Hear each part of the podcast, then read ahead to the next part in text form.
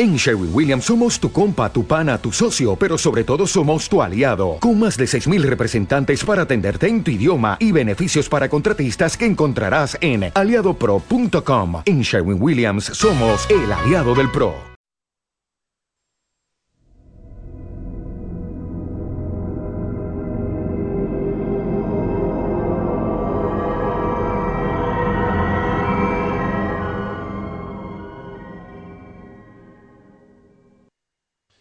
Hola a todos. Este segundo podcast lo quiero dedicar a unas curiosidades que he visto en una página en los phblogspot.com. Eh, las voy a dictar literalmente y son curiosidades que, bueno, para el que quiera oírlas a través de su reproductor de MP3. Recopilatorio de las curiosidades, gazapos y teorías más destacados del capítulo 604, El sustituto. En la página dicen que actualizarán en los próximos días curiosidades de los aportes a los susurros. Continúo con el primer, la primera curiosidad, el sustituto. Este episodio sigue el patrón de la primera temporada, respecto a la centricidad del episodio piloto de la primera temporada y la X, que fueron multicéntricos. Tabla rasa y lo que hace Kate estuvieron centrados en Kate y la expedición y el sustituto en Locke. El título del capítulo tiene múltiples significados. Se refiere a la elección que los personajes deben hacer para convertirse o no en sustituto de Jacob. Por ejemplo, John Locke trabaja como profesor sustituto, también como ejemplo, el cuerpo de Locke en el vuelo 316 de Agira, en sustitución de Christian en el vuelo 815 de Oceanic. Y también Ménesis tomando la forma de Locke como sustituto de su anterior forma. La siguiente curiosidad es la silla de ruedas, en la escena donde Locke está saliendo de su furgoneta. Algunos sonidos del flash paralelo se asemejan a los oídos en la isla a lo largo de toda la serie. Cuando la rampa para minusválidos de John Locke se rompe, suena como las cadenas del humo negro, y cuando aprieta la palanca para hacerla bajar, se escucha un sonido similar al que producía cuando Kevin Hitman usaba el truco de las compuertas. Como nota, eh, Kelvin Hitman eh, era el compañero que estaba con Desmond en la escotilla eh, durante tres años.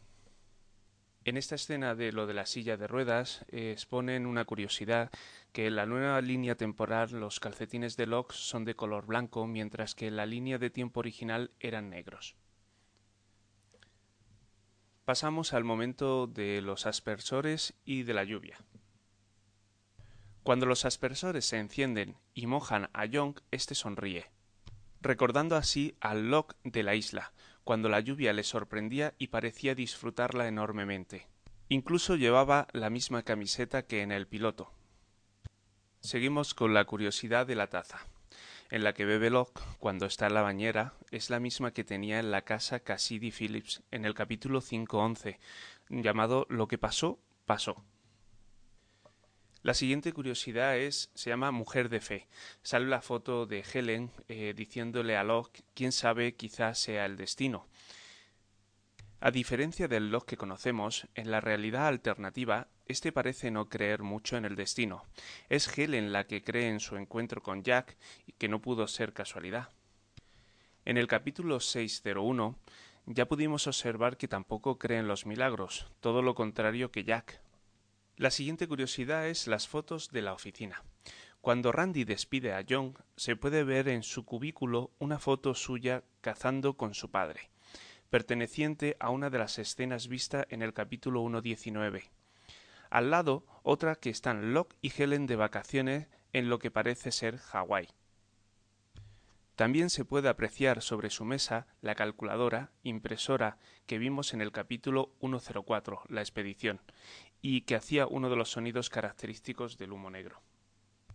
La siguiente curiosidad es la realidad alternativa de Locke. En su nueva vida, John Locke parece bastante más feliz que en la otra realidad. A pesar de su minusvalía, sigue siendo algo común en ambas.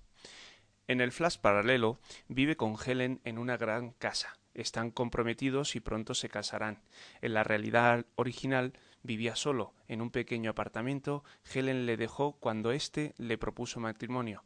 Intentaba mantener una relación seria con una chica en una línea caliente, a lo que le hacía llamar Helen, en recuerdo a su antiguo amor. Otro ejemplo, en el Flash paralelo, ha sido despedido de su trabajo en la fábrica de cajas donde era subordinado de Randy y ahora es profesor sustituto en un colegio. En la realidad original trabajaba en la fábrica de caja donde sufría los continuos desprecios de su jefe Randy. En el Flash paralelo sigue en contacto con su padre y se lleva lo suficientemente bien como para invitarlo a su boda. En la realidad original su padre le robó un riñón fue el culpable de su ruptura con Helen y además le empujó desde un octavo piso, hecho que le dejó en silla de ruedas. En ambas realidades fue adoptado porque mantiene el apellido de su madre. Lo más destacable de todo es que no sabemos cómo Locke se quedó inválido en esta nueva realidad. Lo que queda bastante claro es que esta vez no ha sido empujado por su padre desde el octavo piso, porque si no, no tendría una foto suya en el escritorio, ni tampoco estaría invitado a su boda. De esto se pueden sacar varias teorías. Es probable que en esta realidad Cooper ya no sea un estafador. Puede que se haya interesado por el paradero de su hijo y que haya mantenido una buena relación desde hace años. Cuando Cooper necesitó el trasplante de riñón, Locke se lo donó de buen grado, siendo así una relación hasta el presente. Pero también salen algunas dudas. ¿Cómo se quedó inválido Locke si en esta realidad no fue empujado por su padre? ¿Y cómo se conocieron Helen y Locke en esta realidad? Se supone que en la otra se conocieron porque iban a una terapia después de que su padre le robara el riñón. Pero en esta época Locke no tuvo que ir a terapia, a no ser que fuera a raíz de quedarse inválido, en vez de por el robo del riñón. Otra curiosidad, el reclutamiento de Némesis. Némesis se llevó a Richard porque quería que se uniera a su equipo, y aunque no sabemos si es la primera vez que lo intenta, parece que estuvo siempre interesado en que se uniera a él. ¿Por qué esa afición a reclutar a gente? ¿Y por qué los necesita exactamente? Lo que también resulta extraño es que Richard nunca haya sabido nada de los posibles candidatos. Siendo su hombre de confianza, Jacob podría haberle hablado alguna vez de ello. Una curiosidad de Richard quien mintió a Juliet para reclutarla para los otros. Defiende que el hombre negro está mintiendo a Sawyer para reclutarle. La siguiente curiosidad es el niño misterioso. Hasta ahora podíamos pensar que todas, o al menos las mayorías de las visiones de los personajes, habían sido causadas por Némesis. Sin embargo, en este capítulo es el propio Némesis quien sufre una visión relacionada con un niño. Es evidente que ese chaval es alguien que ha tenido una gran importancia en su pasado, pero la gran duda es saber quién es realmente. Por su aspecto podríamos pensar que es Jacob de joven, viste como los otros y es rubio. Algunos incluso apuestan por Aaron, pero quizás no sea más que un tercer jugador en esta partida, del que aún no nos han contado nada, y pudo ser el desencadenante de esa rivalidad entre Jacob y Némesis. Quizás alguien que murió por culpa de ellos dos. El niño que se le aparece dos veces, la primera, con las manos ensangrentadas, en esa visión onírica podría simbolizar el porqué de la existencia de las reglas que se impusieron, una manera de evitar lo que representa el niño y demostrar que el juego se les ha ido de las manos. La imagen del niño devuelve al falso Locke a un recuerdo ancestral. La segunda vez que se aparece, Sawyer también lo ve, y eso desconcierta aún más a Némesis. ¿Por qué Richard no lo podía ver y Sawyer sí? Esta vez el niño alcanza a decir una frase. Conoces las reglas y no puedes matarle. Si se refiere a Sawyer, es una manera de advertirle a Némesis que él no puede matarle porque es uno de los candidatos a sustituir a Jacob. Una curiosidad es cómo reflejan en la escena una posición de jerarquías entre el niño y Némesis. Fijaos que Terry Quinn interpreta la escena desde debajo, con expresión de miedo, y cuando se incorpora está de rodilla delante del niño, y se denota superioridad e incluso rabia y menosprecio. Si nos guiamos por la interpretación de la escena, el niño podría ser la personificación de la isla. La isla tiene que actuar como un personaje independiente entre Jacob y Némesis. A pesar de que el hombre de negro menosprecia a Locke por ser débil e impotente, está limitado por la isla como él estuvo en la silla de ruedas, y por ello utiliza la frase tan famosa de Locke No me digas lo que no puedo hacer. La siguiente curiosidad es las cenizas de Jacob. Después de quemarse en la hoguera de la estatua, el cuerpo de Jacob dejó unas cenizas de color blanco puro. Pero ¿por qué Lana recogió las cenizas de Jacob? Hay varias hipótesis. Son necesarias para que el candidato que ocupe su lugar pueda convertirse en el nuevo protector de la isla.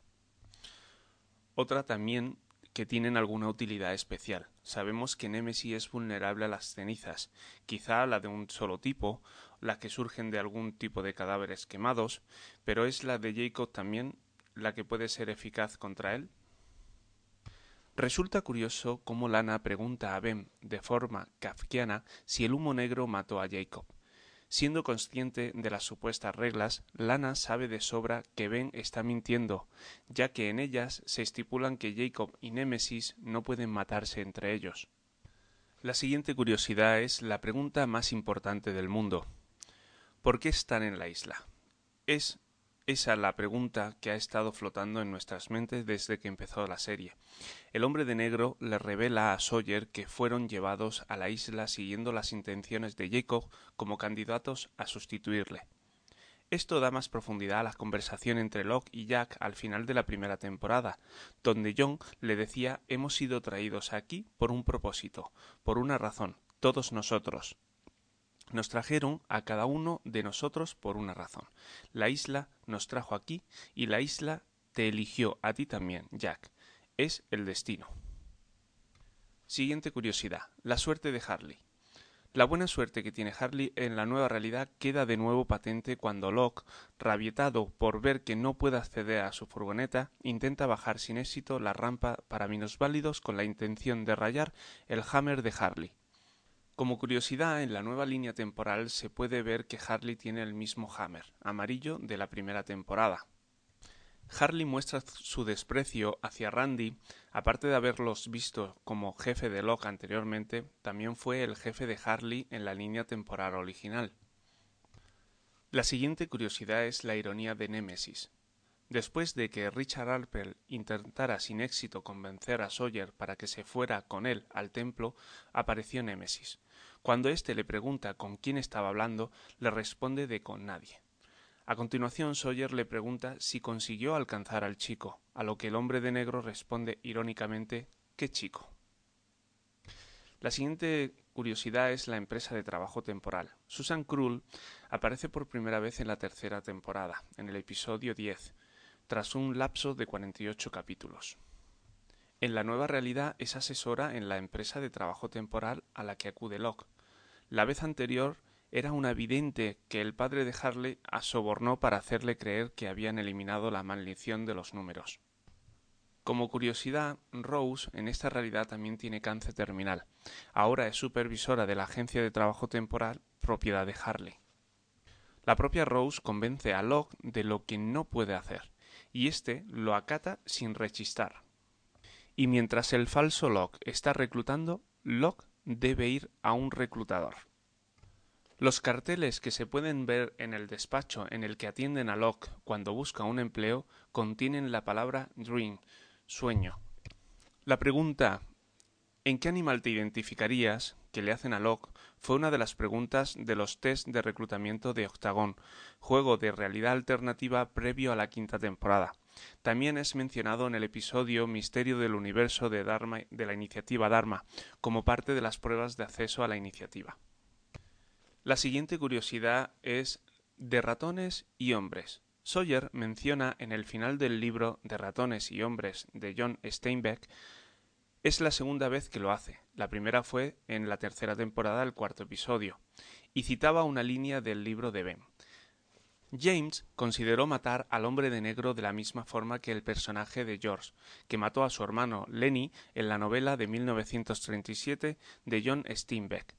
Sawyer anunció su idea de disparar a Nemesis en la cabeza después de señalar a Steinberg como su actor favorito. De ratones y hombres se hace eco de los temas de la desesperanza y la pérdida de los sueños. Una curiosidad en esa escena es que el hombre de negro le responde a Sawyer que ese libro es posterior a su época. La siguiente curiosidad es el confinamiento de Némesis. El hombre de negro le dice a Sawyer que está atrapado, que ha estado atrapado durante tanto tiempo que no recuerda lo que es sentirse libre. Dice que una vez fue hombre, con emociones humanas como el resto del mundo, y que sabe lo que es perder a alguien quien se ama. Por lo que explica, podemos deducir que fue traicionado, tal vez por Jacob, y vio morir a alguien a quien ama, su mujer quizás. La siguiente curiosidad es el entierro de Locke. En el cementerio de los supervivientes, el grupo cava una nueva tumba para Locke. Lana pregunta si alguien quiere decir algo, y tras dudar, Ben, el responsable de la muerte de John, acaba siendo la persona que le dedicaría sus últimas palabras. John era un creyente, era un hombre de fe, era un hombre mucho mejor que yo nunca seré, y siento mucho haberle asesinado. Como curiosidad, Ben confiesa que mató al verdadero John Locke.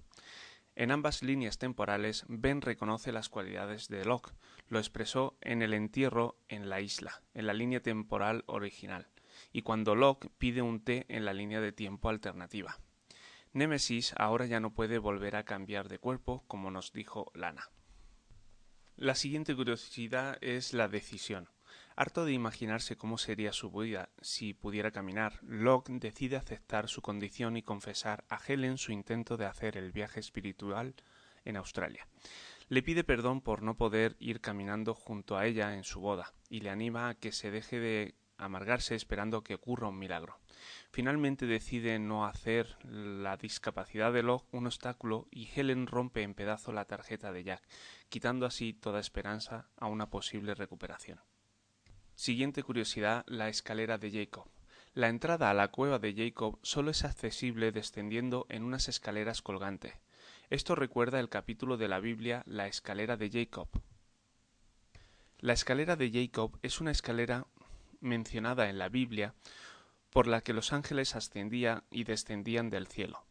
Fue vista por el patriarca Jacob durante un sueño, tras su huida por un enfrentamiento con su hermano Esau. La escalera de Jacob tiene importancia tanto en las religiones judía y cristiana, con muchas interpretaciones, entre ellas que es un puente entre el cielo y la tierra. La siguiente curiosidad es la balanza. En la cueva de Jacob hay una balanza con una piedra en cada plato, una blanca y otra negra, las dos del mismo peso. Por la posición de la cámara en el momento en que entra en la cueva se ve a Sawyer posicionando a la derecha, y en el lugar de la piedra negra y el enemigo de Jacob a la izquierda, en el lugar de la piedra blanca. Como curiosidad, la balanza con una roca blanca y una negra forma parte de la mitología budista, en el que un dios llamado Dharma Rahat juzga a los muertos utilizando esa balanza. Las piedras de la balanza simbolizan un equilibrio inestable, pero equilibrio existente en la isla. Al morir Jacob, ese equilibrio se rompe. Cuando Némesis coge la piedra blanca y la tira al mar, la balanza se inclina hacia el lado de la piedra negra, y es el que simboliza el Némesis, demostrando que él es el que ha ganado.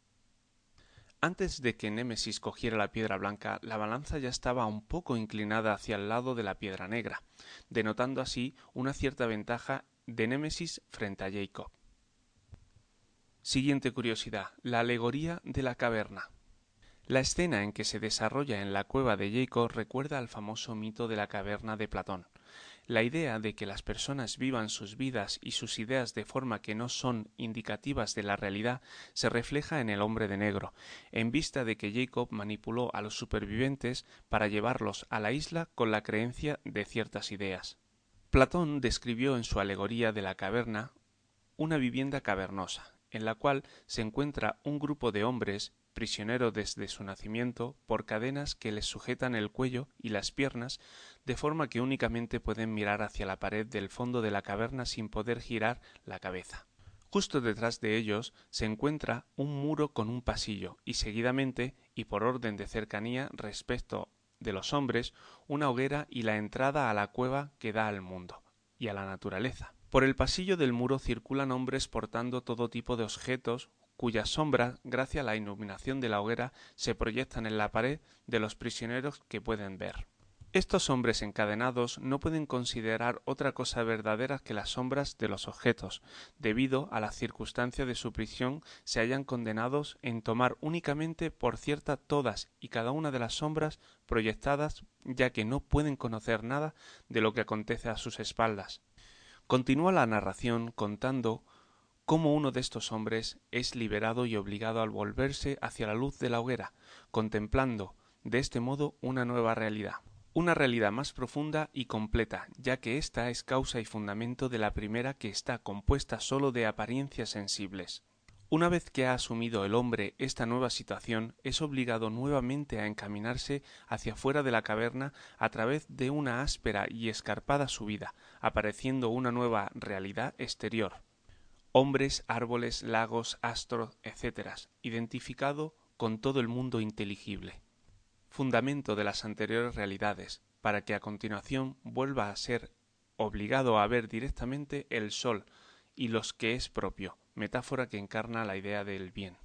La alegoría acaba al hacer entrar de nuevo al prisionero al interior de la caverna para que retome su lugar en ella y dando cuenta de cómo se reían de él sus antiguos compañeros por su ascensión hacia el conocimiento. El motivo de la alegoría sería afirmar que sus ojos se han estropeado, al verse ahora cegado por el paso de la claridad del sol a la oscuridad de la cueva. La siguiente curiosidad es el profesor sustituto. Cuando Locke está ejerciendo de profesor comienza por el capítulo cuarto del libro de texto. El sistema reproductor. Detrás de Locke se puede ver un dibujo en la pizarra de los órganos reproductores femeninos que recuerdan a la labor de Juliet al programa de los embarazos en la isla. La siguiente curiosidad es el profesor de Historia Europea. En la sala de profesores, uno de los maestros le echa la bronca a los demás por su mal uso de la máquina de café. El profesor no es ni más ni menos que Benjamin Linus, encargado, además de impartir en el instituto la asignatura de Historia Europea, John mira a Ben con una expresiva mirada de familiaridad tras presentarse a sí mismo. Pero, cuándo y cómo fue Ben a la isla y acabó siendo profesor, o tal vez nunca fue a la isla. Como curiosidad, en la sala de profesores, cuando Ben usa la cafetera, se puede ver un cartel en el que se lee Los profesores tocan vida para siempre. Y también otro en el que se dice un eslogan de Vive el presente y planifica el futuro. Cuando Locke pide un té, se da una referencia a Star Trek de la nueva generación concretamente el capitán Jean-Luc Picard, que era clavo y siempre pedía esa clase de té. Además, el capitán era interpretado por Sir Patrick Stewart, quien a su vez interpretó a Charles Xavier en la saga de los X-Men, un profesor calvo y en silla de ruedas. Irónicamente, en el flash paralelo, John se hace amigo de Benjamin Linus, cuando en la versión original Ben asesina a Locke. La siguiente curiosidad son los candidatos. La cueva de Jacob ha desvelado multitud de nombres, la mayoría tachados, asociados a algún número. Esos nombres corresponden a personas que han sido llevadas a la isla por Jacob, con el fin de convertirse en protectores de la isla y por tanto sustituto del mismo. Curiosamente, los que quedan sin tachar hasta la fecha son los números que ya conocemos. Se ha visto fugazmente que hay muchos números que son perfectamente visibles. Nemesis ha desvelado la identidad de los no tachados. Los candidatos confirmados son Locke, con el número 4. Conoció a Jacob cuando su padre eh, le tiró por la ventana. Fue asesinado por Benjamin Linus y tachado por Némesis. El siguiente, Hugo Reyes, con el número 8. Conoció a Jacob a salir de la prisión. Este le convence para que tome el vuelo 316 de Agira además de darle la famosa funda con el símbolo egipcio. Con el número 15 está Jane Ford Sawyer. Conoció a Jacob en el funeral de sus padres y le dio el boli para escribir la carta a Sawyer real. Y no está tachado. El siguiente número es el 16. Yarra, de Said. Conoció a Jacob cuando Nadia es atropellada. No está tampoco tachado. Con el número 23 es Shepard, Jack Shepard. Conoció a Jacob en el hospital tras una operación. ¿Podría anti-Jacob equivocarse y ser Christian Shepard? Con el número 42 está Kwon. Jin Kwon, San Kwon o Ji Kwon. Puede ser cualquiera de ellos. Jacob conoce a Jin y a San de su boda y los toca a ambos. Nemesis no sabe quién es. Hay un listado de candidatos que están tachados. Todo, cada uno tiene una numeración diferente. Están fuera del rango de los números que conocemos, pero cada uno tiene asignado una numeración. En los candidatos no visto en la cueva está, por ejemplo, Kate, que recibió la visita de Jacob, Liana, que también recibió la, visita de Jacob y le pidió ayuda, y Fran Lapidus. La pregunta más repetida estos días es por qué no aparece Kate en el muro si fue una de las personas que tocó Jacob. Bueno, que la cámara no haya enfocado su nombre no significa que no esté allí, aunque esté claro que si no está entre los seis números malditos, tal vez sea el número 108. De todas formas, el hecho de que Kay matase a su padre podía haber provocado que a Jacob un cambio de opinión, que le hiciese arrepentirse de haber tocado a Kate cuando era pequeña, de ahí que no la veamos ahora en el muro, aunque esto es una suposición.